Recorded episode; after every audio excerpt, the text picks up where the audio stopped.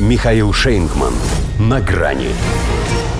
Обида Мадрида из Испании выдворены американские шпионы. Здравствуйте. На грани. Так друзья друг с другом не поступают. Могли бы сейчас в Мадриде процитировать слова Ангелы Меркель, брошенные ею в сердцах союзничкам в Соединенных Штатах, когда благодаря Эдварду Сноудену выяснилось, что они долгое время бесцеремонно прослушивали ее телефоны. Десять лет прошло, а ничего не изменилось. Разве что в Белом доме теперь главный не Барак Обама, а его заместитель. Но принципы-то остались такими же, американскими. По Киссинджеру это значит, что у США нет друзей, а есть только интересы. Вот и в Испании они вышли за рамки Венской конвенции. А посему дипломатический скандал, какого между этими странами еще не бывало. От посла США требуют разъяснений, а двух его сотрудников даже спрашивать не стали, просто выдворили за шпионаж. Что конкретно хотели выяснить, не сообщается.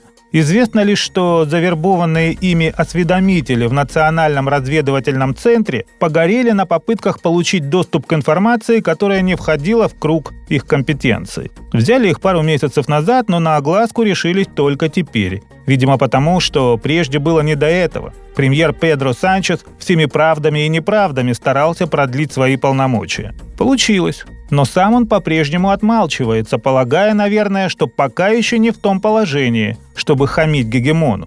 Сохранил ведь должность при весьма сомнительных обстоятельствах, пойдя на сделку с каталонскими и баскскими сепаратистами. А кто знает, может, американским агентам удалось выведать и некие пикантные подробности этого сговора. Зато за словом в карман не полезла министр королевской обороны Маргарита Раблес.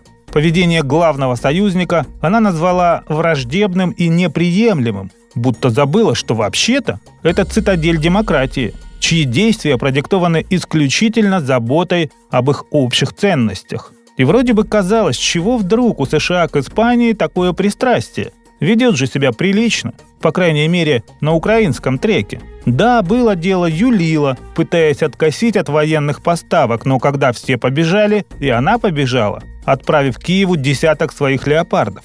С ближневосточной войной, правда, чуть сложнее. Пошла против западного течения, однозначно взяв сторону Палестины.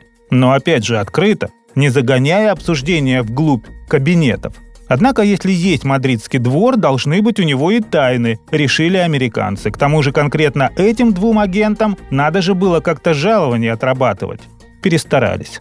Ничего, на их место пришлют других, таких же, ибо у них иных не держат. И пусть посол из Штатов и так-то больше, чем посол, смотрящий, но это же не исключает того, что при нем не может находиться подсматривающий и подслушивающий. Ну а что касается обид, то не станет же Испания из-за такого пустяка портить отношения.